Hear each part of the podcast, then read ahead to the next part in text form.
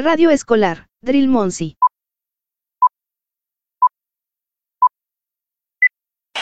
¿Están listos, chicos? ¡Sí, capitán! ¡Estamos listos! ¿Están listos, chicos? ¡Sí, capitán! ¡Estamos listos!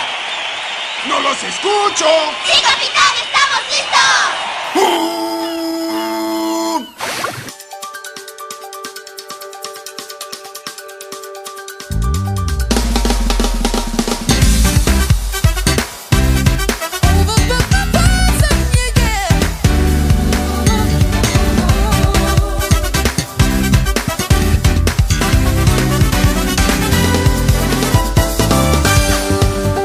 tal alumnos? ¿Qué tal padres de familia? Bienvenidos a una nueva emisión de su radio escolar Drill Monsi. Yo soy el profesor Hugo Monsiváis en representación de las supervisiones 501, 502 y 503 de educación física aquí en el municipio de Torreón, Coahuila, así como también en representación de la Escuela Secundaria Técnica número 54 Mariano Azuela. Les damos la cordial bienvenida a este programa. Saludotes.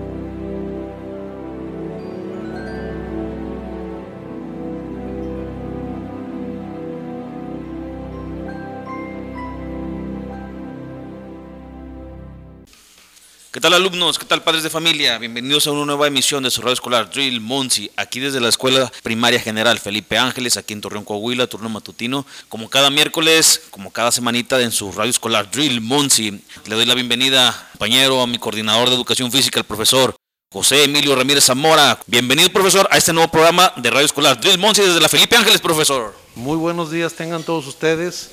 Primero que nada, agradecer las atenciones que nos brinda el director de este plantel para que el programa sea realizado y es la primicia para esta escuela que ahora los participantes del mismo son puros alumnos de este plantel. Enhorabuena para ellos, esperemos que corra bien su programa y aprovechamos también para mandar saludos a nuestras autoridades, la profesora Imelda Vázquez Ramírez, directora de Educación Física, a la profesora Florestela Rentería Medina, coordinadora de Servicios Educativos en la región Laguna, a la maestra Laura Xochil Gómez Santoyo, directora, subdirectora del nivel de primaria, a todas ellas un saludo grande y también su apoyo, las gracias por su apoyo para la, la realización de este programa. Y también un saludo muy cordial a los ocho centros de trabajo de educación física que componen en la región Laguna de los niveles de preescolar, primaria y educación especial. Saludo para todos nuestros profes. Ánimo, buen día. Adelante. Gracias, profesor Emilio. Darle la bienvenida aquí al, director Carlos Eduardo López por la invitación y por las facilidades aquí en su escuela, la General Felipe Ángeles, profesor. Bienvenido, profesor. Bueno, nosotros bienvenidos, pero profesor, muchas gracias por la invitación, profesor. Bueno, buenos días, muchas gracias, profesor Hugo, profesor Emilio. Siempre es un gusto tenerlos aquí en la escuela. Ya por ahí estuvimos el año, o el ciclo anterior pasado, trabajando con ustedes en este programa de radio. Hoy pues le toca a los alumnos dirigirlos por primera vez, aprovechando que están viendo el tema del guion de radio ahorita en la clase de español. Entonces por aquí nos van a deleitar con, con sus hermosas voces. Y vamos a ver quién tiene madera para ser locutor. Y por qué no que haga carrera en este en este medio también. Es correcto profesor. Bueno sin más preámbulos padres de familia nuevamente bienvenidos a este programa de su radio escolar Monsi. Vamos a un bloque de música y regresamos para que los chiquitines de aquí de la escuela Felipe Ángeles realicen el guion de radio. Vamos para allá. Saludotes a todos bienvenidos. Hola, Mi nombre es Ángel Alberto Solís Hernández. Tengo siete años. Estoy en segundo A. Y mi maestra se llama Gloria. Y estoy muy feliz por regresar a clases. ¡Saludos!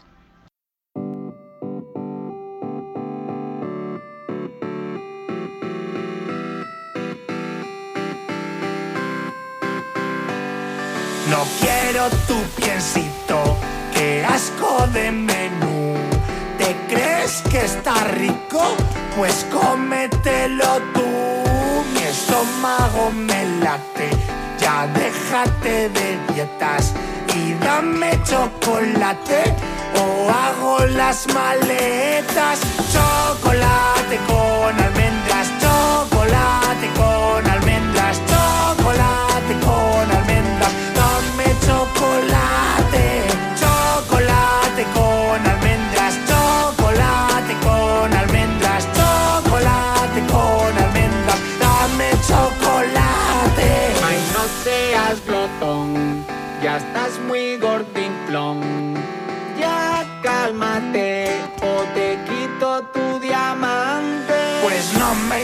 sin él.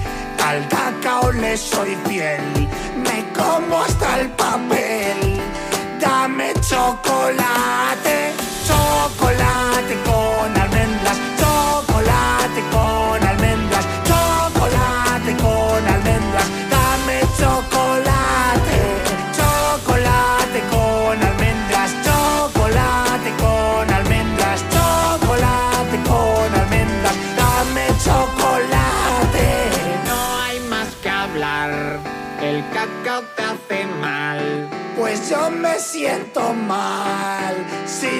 chocolate.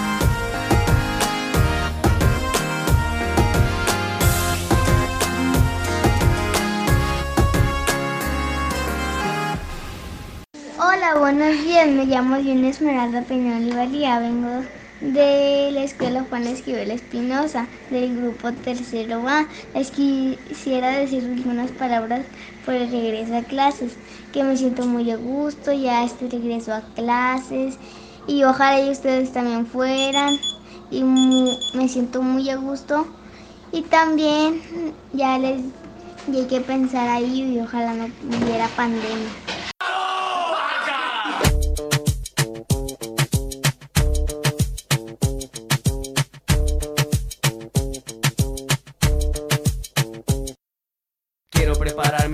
Sándwich, pero ya no hay jamón. Qué ganas de comerme un sándwich. Ayuda, por favor. Ya no hay jamón. Para el sándwich. Ya no hay jamón. Para el sándwich. Ya se jodió. ¿El sándwich? Sin el jamón. Como no hay jamón, toco con mantequilla de maní. No, no, no hay jamón para el sándwich. No, no, no, no,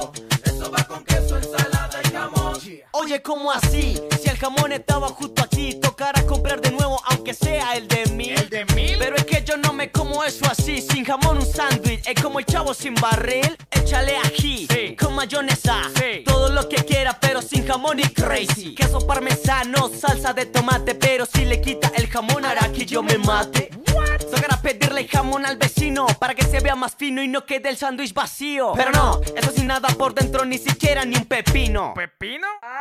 Eso va con todo, todo, todo, todo. Eso va con queso, ensalada y jamón. Eso va con todo, todo, todo, todo. Eso va con queso, ensalada y jamón. Y bueno, una vez más nos jodimos con el sándwich. Así que tocó pedir likes. ¿Los likes eh, agrandados con papas y gaseosa, caballero? Soa. Espero que se hayan divertido tanto como yo me divertí grabando esta parodia, ¿o no, ya, RK?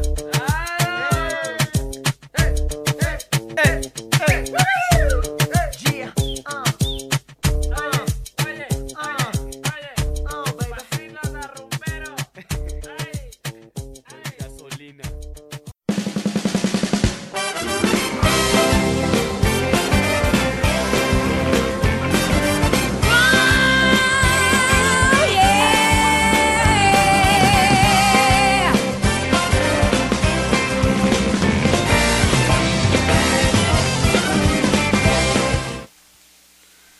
Muy buenos días, Radio Escucha que nos acompaña el día de hoy.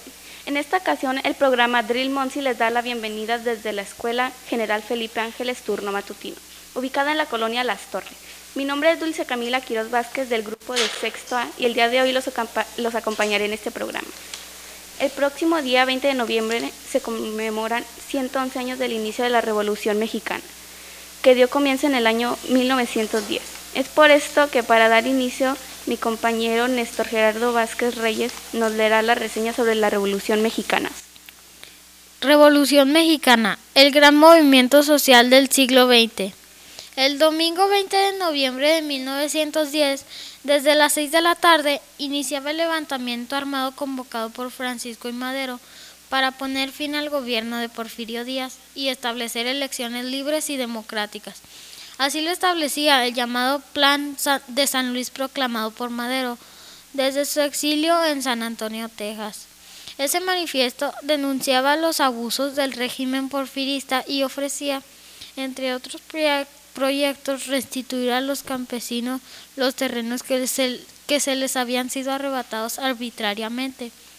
La apelación al apoyo rural significó que el campesinado se sumara de manera unánime al alzamiento maderista, al igual que los indígenas y los mestizos.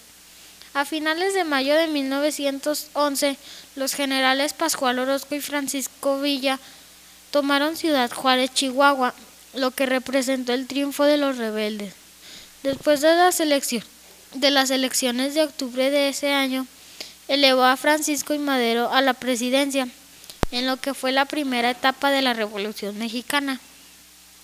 En su libro Breve Historia de la Revolución Mexicana, el político y académico Jesús Reyes Ceroles, 1892 a 1985, subrayó que efectivamente la causa fundamental del gran movimiento social que transformó la organización del país en casi todos sus variados aspectos fue la, la existencia de enormes haciendas en manos de unas cuantas personas con mentalidad conservadora o reaccionaria. Al serio problema de la distribución de la tierra se sumaba la situación de miseria de los campesinos, que estaban prácticamente sometidos al poder de los grandes terratenientes, ya que les regulaba el salario a través de las llamadas tiendas de raya, les, les proporcionaba el alimento y el vestido al precio que deseaban.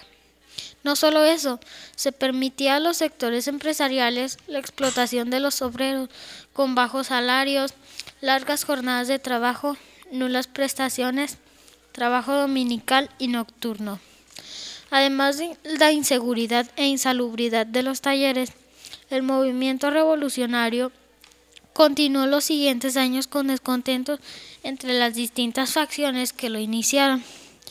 Uno de ellos fue Emiliano Zapata, quien al frente del Ejército Liberto del Sur reclamaba a Madero haber incumplido lo ofrecido en cuanto a la devolución de tierras a las comunidades indígenas y agrarias del Estado de Morelos. En tanto, Chihuahua, al norte, Pascual Orozco acusaba al presidente de corrupción y traición al país. Posteriormente, Madero fue víctima de la sonada militar conocida de escena trágica, ocurrida a partir del 9 de febrero de 1913. En un principio, Victoriano Huerta, en su condición de general maderista, combatió ese levantamiento de oficiales del viejo régimen porfirista, aunque luego pasó a sus filas con la mirada puesta en ocupar la presidencia. Lo que ocurrió después del asesinato de Francisco y Madero, Venustiano Carranza y Abraham González, como gobernadores maderistas se pronunciaron en contra del usurpador Huerta. Mientras González fue muerto, Carranza con el plan de Guadalupe convocó al pueblo a tomar las armas para restablecer la lealtad del país. Se formó el ejército constitucionalista con Francisco Villa en el norte, Álvaro Obregón en el noroeste, Pablo González en el centro y Emiliano Zapata en el sur. Carranza y Pancho Villa combatieron al gobierno de facto hasta la renuncia de Huerta en 1912, tras la invasión estadounidense a Veracruz. Se considera que la promulgación, de la Constitución de 1917 puso fin a la Revolución Mexicana. Sin embargo, la lucha se prolongó más tiempo antes de que el país se estabilizara. Otros personajes relevantes de la Revolución Mexicana fueron José María Pino Suárez, Felipe Ángeles y los hermanos Ricardo, Enrique y Jesús Flores Magón, así como Aquiles Carmen y Máximo Cerdán. Muchas gracias compañero por esta reseña. Para continuar con este programa me gustaría comentarles, ¿saben quién es el general Felipe Ángeles? Nuestra escuela lleva el honor de este general su nombre. Sin embargo, pocos saben que fue partícipe en la Revolución Mexicana. Es por esto que nuestro compañero José Rubén Escarlata Rentería nos leerá a continuación la biografía de este personaje tan importante. Felipe Ángeles. Felipe Ángeles nació el 13 de junio de 1868 en el pueblo de Zacualtipán, en un recién creado estado de Hidalgo y en medio de un México agitado por las invasiones extranjeras y la transformación eh, política y social. Su madre fue Juana Ramírez y su padre Felipe Ángeles Melo, quien ostentó el grado de coronel y participó en la guerra México-Estados Unidos y en la intervención francesa. Los labores de su padre ocasionaron que la familia se sentara en diversos lugares, pero Felipe Ángeles logró realizar su educación primaria en Huejutla, para después ingresar en el, Instituto Literario de Pachuca y al cumplir cerca de 14 años, ingresó becado al Colegio eh, Militar del Castillo de Chapultepec, donde mostró vocación para el estudio y destacó como intelectual, centrándose en la teoría y en la escritura de artículos y libros. Además, egresó como uno de los más ágiles y sobresalientes artilleros del país. Fue profesor de matemáticas y de otras disciplinas en la Escuela Militar de Aspirantes. Como profesor se interesó en la, en la pedagogía al apelar a la necesidad de una reforma en la educación que se recibía en el Colegio Militar, apostando por una educación humanista centrada en el libre albedrío, en oposición a la educación militar caracterizada por la disciplina exacerbada. El afán de superación intelectual es una de las características de Ángeles y un elemento clave en su trayectoria poco común. Por un lado fue y se asumió profundamente militar, pero jamás decayó en él la imperiosa necesidad vital, espiritual, ética del pensamiento libre. Señala la investigadora Odile Gilpain en su ensayo El general Felipe Ángeles, Humanismo y Educación Militar. Mientras se encontraba en Europa, en México estalló la revolución y Felipe Ángeles fue nombrado general brigadier. Francisco y Madero le confió una campaña en contra de la rebelión zapatista, por lo que Ángeles trazó una estrategia conciliadora que buscaba restaurar la paz en la región sur del país tras la promulgación del, pan, del plan de Ayala por parte de Emiliano Zapata. La labor de Ángeles fue de pacificación, ya que se diferenciaba de la estrategia de represión y exterminio emprendida por Juvencio Robles, estratagema que solo avivaba más la rebelión zapatista. Por el contrario, Ángeles consiguió que Zapata aceptara entrevistas y diálogos y dejó de manera tácita su intención de terminar con los métodos represivos de quienes lo antecedieron, pues buscaba una tarea de sosiego y progreso. Ángeles llevó a cabo lo que podría llamarse una guerra de caballero y suspendió todas las casi todas las represalias contra la población civil. Los prisioneros eran bien tratados y no ejecutados. Su actuación pacificadora, en una primera etapa, dio resultados reconocidos, señala Odile Gilpain, quien asegura que Felipe Ángeles fue un intelectual que apostaba por el humanismo y la educación como una forma de transformación rumbo al progreso. Tras el golpe de Estado militar orquestado por Victoriano Huerta y conocido como la Decena Trágica, y debido a su lealtad a la lucha maderista, Felipe Ángeles fue detenido junto a Francisco y Madero y pues José María Pino Suárez. Sin embargo, gracias a su prestigio y arraigo militar, no fue fusilado.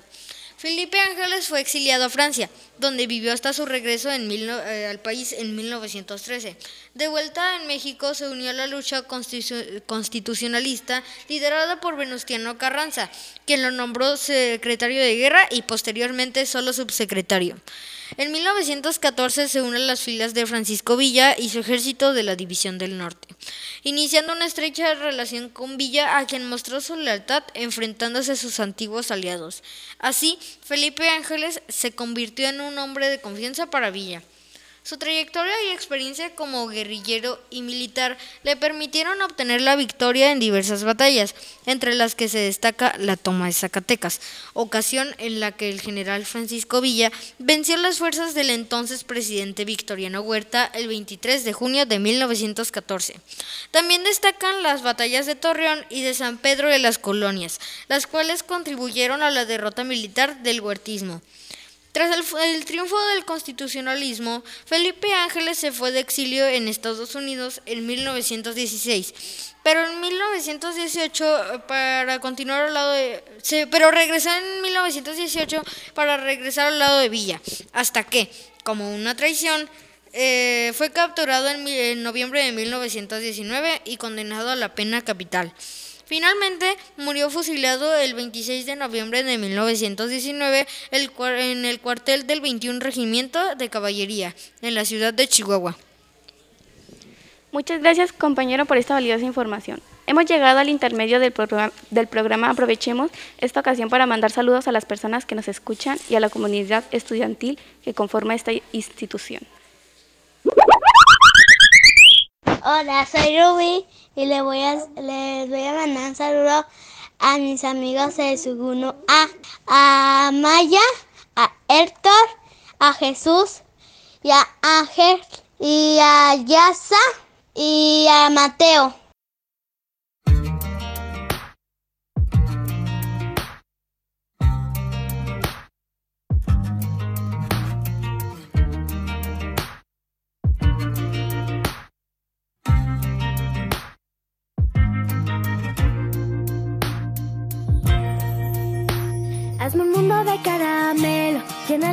Algodón, que los dulces caigan del cielo, las estrellas piñatas son, de repente las alegrías se me antojan de corazón, dime cómo a veces la vida, chocolates los sueños son, para que todo lo que esté bueno siempre esté a punto de turrón, si los dulces son de colores, los recuerdos también lo son, en el cine las palomitas, el calor para los raspados, chocolate de la abuelita, para el frío del corazón, picosita la vida, dulcecito el amor, sonrisitas de nieve que me regalen un rayito de sol, arrocito con leche, para para darle sabor a todo lo que de pronto se queda triste, se queda solo.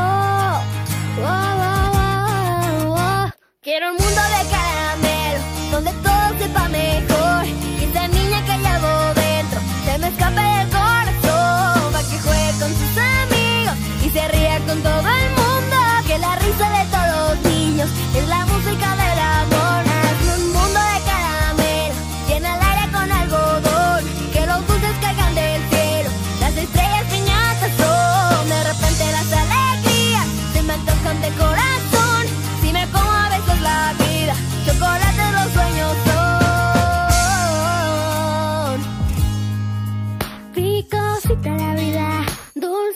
el amor. Sonrisitas de nieve que me regalé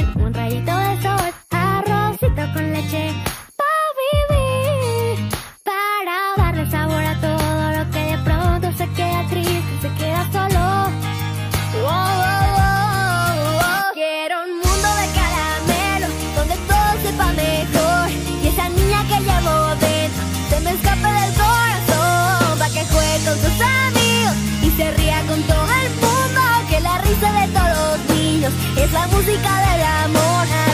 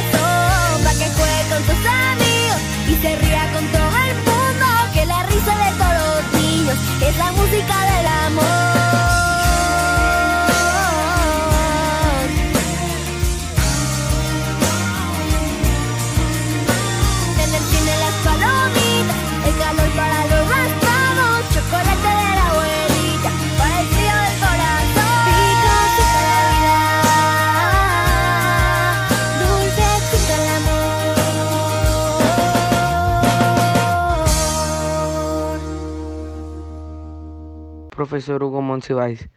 Quiero mandar un saludo a mis compañeros de primer grado, sección de turno matutino de la secundaria Jesús González Herrera. ¿Me puede complacer con la melodía de antes de la furia rebelde?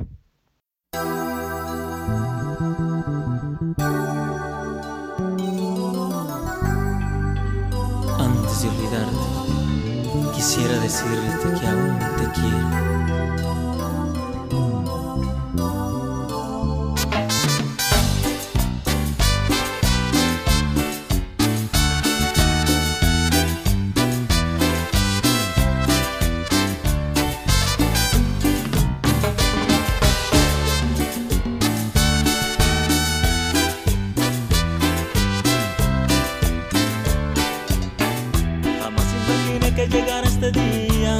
apostaría yo toda mi vida por amarte y por hablar de otra vez. Pero que diablos ya perdí todo mi tiempo y por mis errores ahora estoy sufriendo.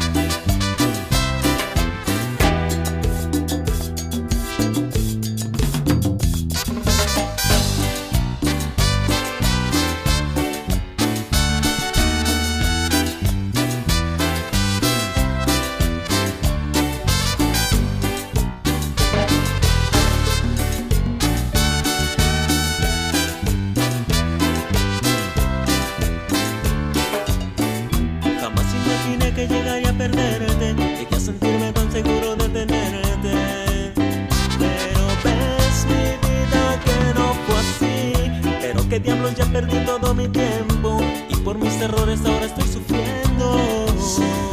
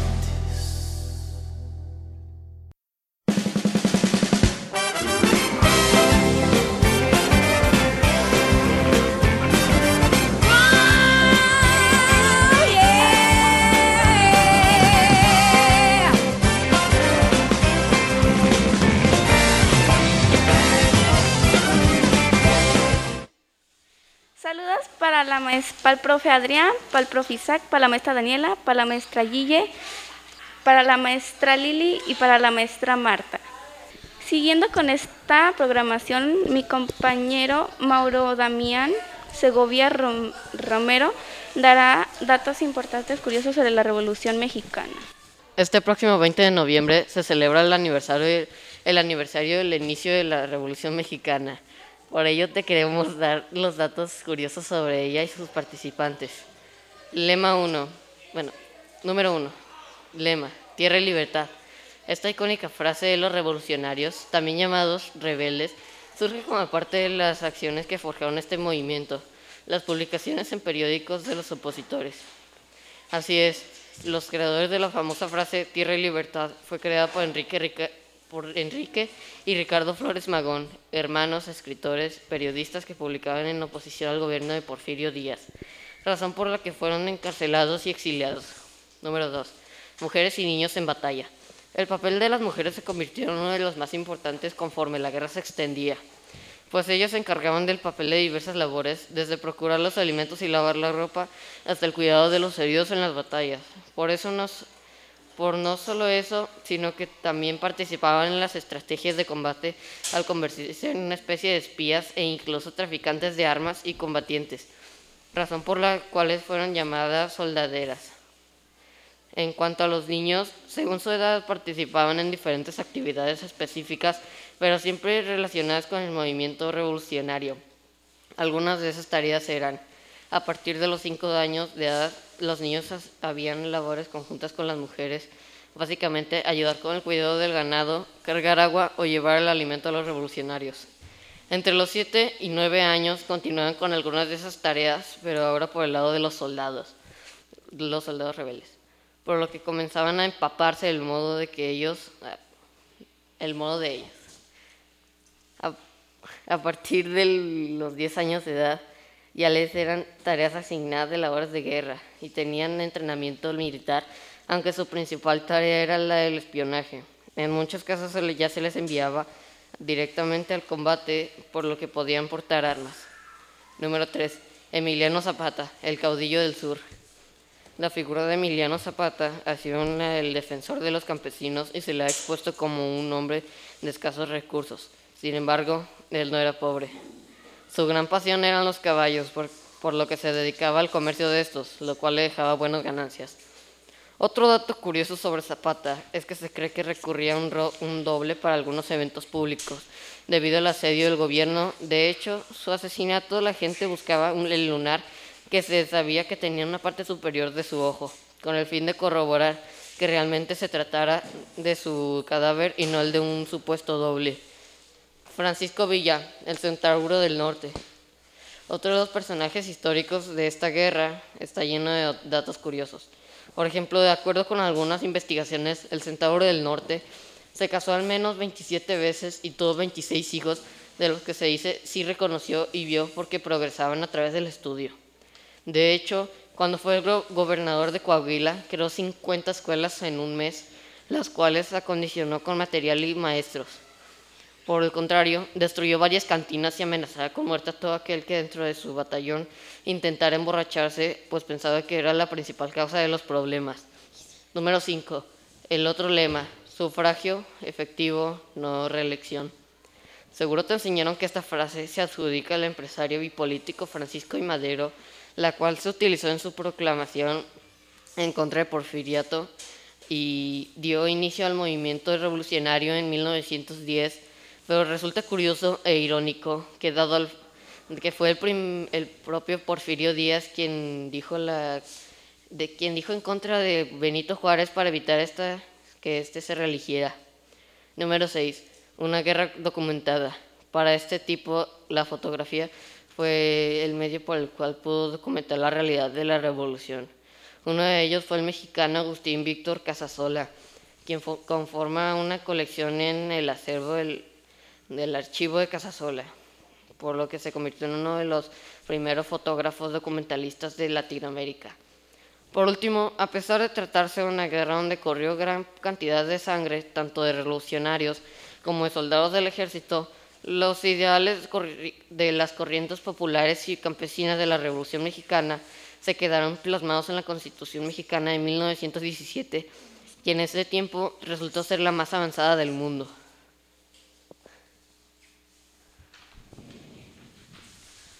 Muchas gracias compañero por estas curiosidades de la revolución. Para finalizar nuestra participación el día de hoy, nuestra compañera Paula Rentería Celaya nos leerá una poesía sobre la Revolución Mexicana. Poesía La Revolución. Una gran revolución en 1910. Patriotas de corazón, cansados de la injusticia, declaran revolución. La gente rica gozaba de cultura, educación, tierras y privilegios.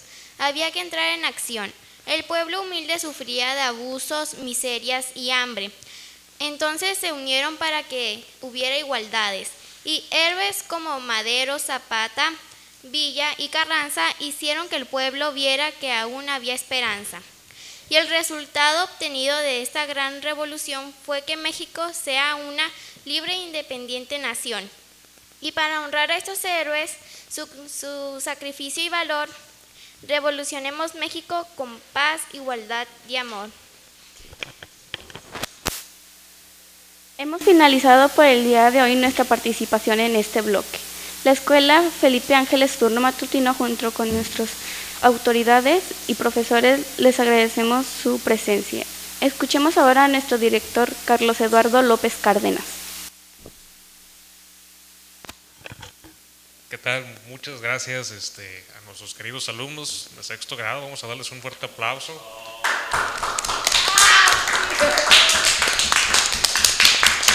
Muchas gracias. Y sobre todo queremos felicitar a la maestra Daniela, la maestra Guille por la coordinación de este programa de radio, a los grupos de sexto A, de sexto E, también por la realización de este programa de radio. Digamos, este, ahorita les vamos a ceder la, la palabra al profesor Manuel Solís, supervisor de, de, la zona escolar 514. Ahorita por aquí va a dirigir unas pequeñas palabras. Agradecerle al profesor Emilio todas las atenciones con este programa de radio también. Profesor Hugo Monsiváis, a la maestra Laida, nuestra subdirectora, que aquí está presente, también estarnos apoyando. Y le mandamos un afectuoso saludo a la maestra Cintia Lisset, el jefe del sector educativo número 7, que el día de hoy no pudo estar con nosotros, pero esperamos que en la, en la siguiente emisión de, de marzo a abril que sea aquí el programa de radio, este, ya esté por aquí presente. Entonces, muchas gracias, profe Hugo, por la realización de este programa, por las facilidades que nos da. Y pues ahorita le vamos a, dar, a ceder la palabra al profesor Manuel para que aquí nos, dé unas, nos dedique unas palabras a esta zona escolar, a esta comunidad educativa. Ah, bueno, este, muy buenos días a todos. Este, pues agradecer la, la oportunidad de hacer uso de la voz para reconocer el gran trabajo que están realizando a través de esta emisión radiofónica de la radio en la escuela, al profesor José Emilio Ramírez, coordinador regional de educación física, al maestro Hugo Enrique Monsiváis, este, felicitarlos por esta excelente iniciativa para dar vida a uno de los medios de comunicación más, eh, digamos, populares y que a veces se nos olvida un poquito que existe, pero que tiene un gran poder de penetra penetración. Agradecer y reconocer el gran trabajo del maestro Carlos Eduardo López, director de, de esta escuela, de esta gran escuela, este, a la maestra Laida, que es la subdirectora, las maestras que hicieron posible este programa radiofónico y muy especialmente ustedes, a ustedes alumnos de sexto grado, este, que me da mucho gusto ver que están este, participando en este bonito proyecto. ¿sí? Entonces, este, felicidades a todos y, y adelante, nos vemos en la próxima emisión de este programa radiofónico. Muchas gracias.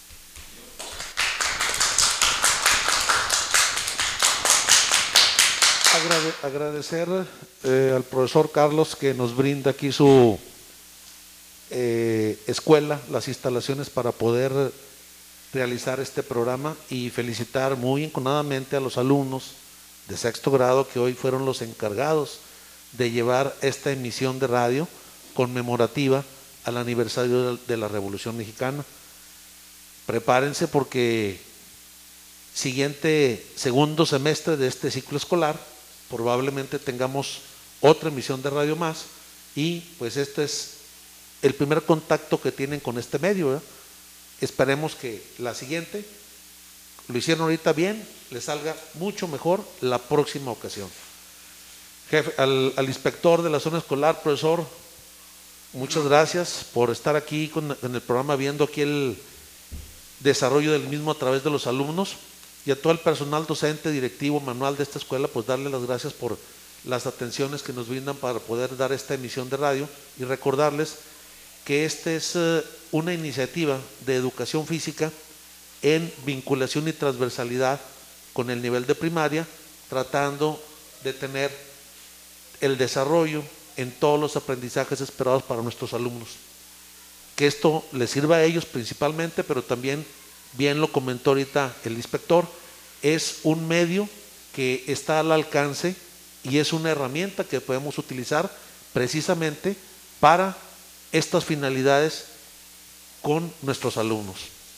Agradecerles la, atención, agradecerles el espacio y quedamos a sus órdenes. Muchas gracias, buen día. Excelente, muchas gracias a todos los radioescuchas, a todos los profesores de aquí de la Felipe Ángeles, a todos los niños, a todos los padres de familia, a todos los que se estuvieron conectando el día de hoy, agradecerles la facilidad y las atenciones. Este es su radio escolar. Recuerden que educación física promovemos la hidratación, la buena alimentación, el descanso, la actividad física. Hay que luchar contra el sedentarismo, papás. Así que ánimo, nos vemos la próxima emisión. Agradecerles a todos, esto fue su radio escolar. Drill Monsi, nos vemos hasta la próxima emisión. Saludotes. Hakuna Matata una forma de ser. Hakuna Matata. Nada que temer. Sin preocuparse,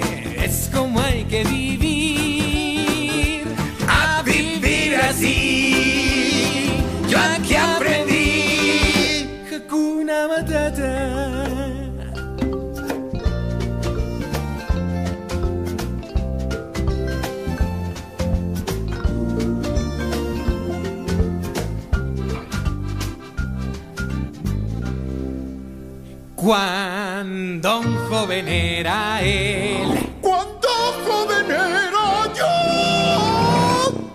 Muy bien. Gracias. Sintió que su aroma le dio mucha fama, vació la sabana después de comer. Un alma sensible soy, aunque de cuero cubierto estoy. Y a mis amigos el viento se los llevó. ¡Qué vergüenza! Mi nombre cambió a Hortensia. Sin nombre no te queda. Y mucho sufrí yo. ¡Ay, cómo sufrió! Cada vez que yo. No enfrente de los niños. Oh, perdón. Hakuna Matata, una forma de ser.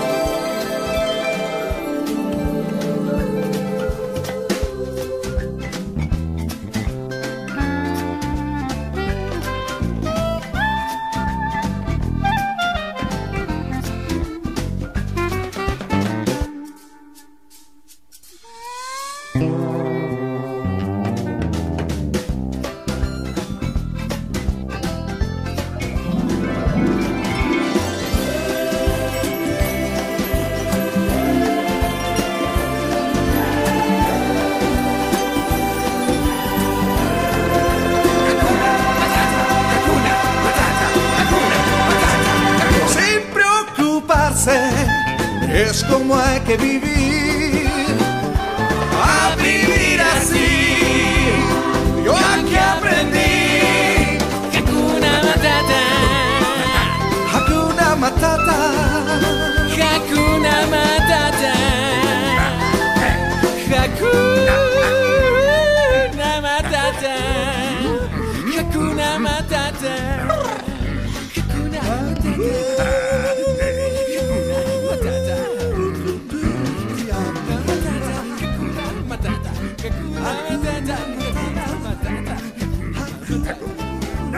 Bye.